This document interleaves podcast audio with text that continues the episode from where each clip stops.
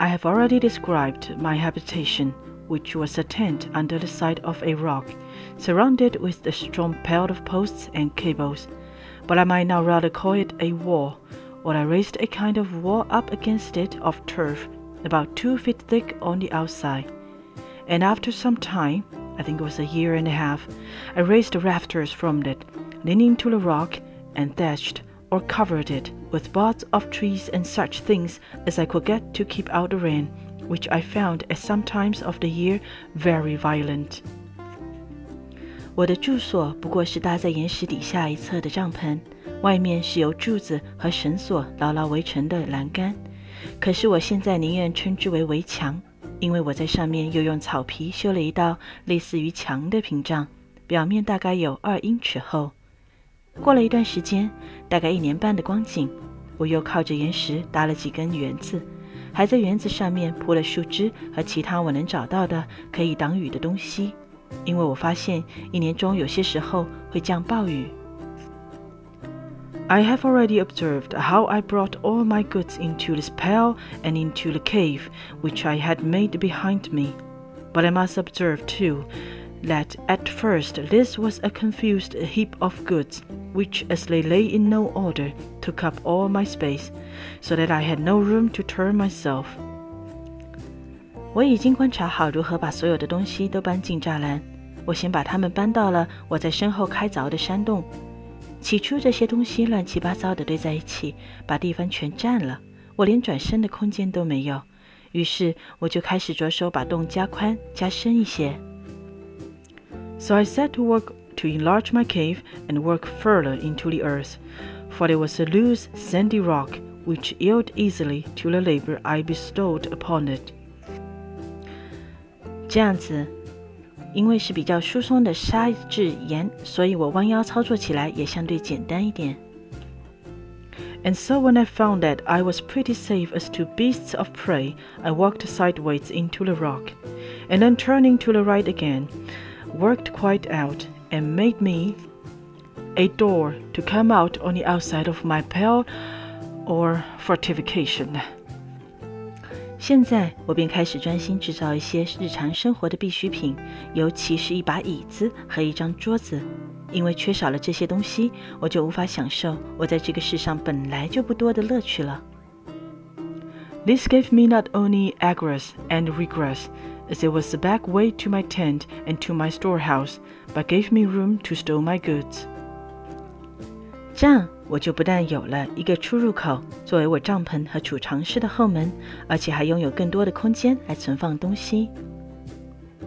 And now I began to apply myself to make such necessary things as I found I most wanted, particularly a chair and a table. For without this, I was not able to enjoy the few comforts I had in the world. I could not write or eat or do several things with so many pleasure without a table.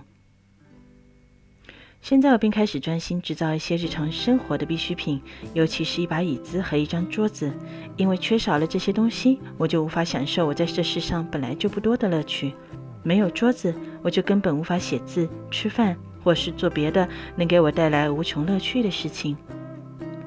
So I went to work. I had never handled a tool in my life, and yet in time my labor, application, and contrivance, I found that I wanted nothing but I would have made it, especially if I had had tools. However, I made abundance of things, even without tools, and some with no more tools than an adze and a hatchet, which perhaps were never made that way before, and that with infinite labor.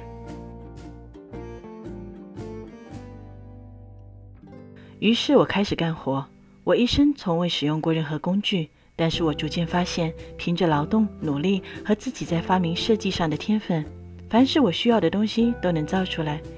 尤其是有了工具的情况下。现在虽然我没有工具，但是我也制造出了许多东西，其中有些就是仅用一把凳子和一把短斧小斧制成的。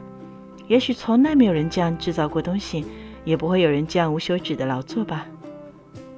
For example, if I wanted a board, I had no other way but to cut down a tree, set it before me, and hew it flat on either side with my axe till I had brought it to be as thin as a plank, and dub it smooth with my adze.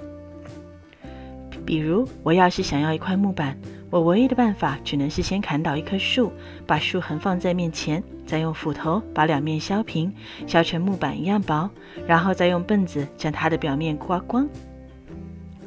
It is true by this method I could make but one board out of a whole tree,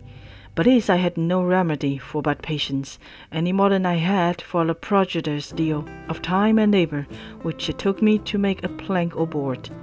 But my time or labor was little worth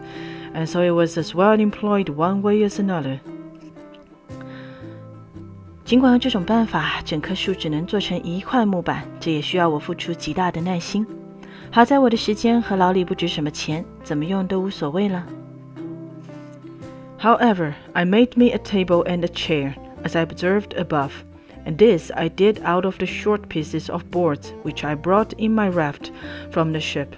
But when I had wrought out some boards, as above, I made large shelves, of the breadth of a foot and a half, one over another, and along one side of my cave to lay all my tools, nails, and ironwork on, and, in a word, to separate everything at large in their places, that I might come easily at them.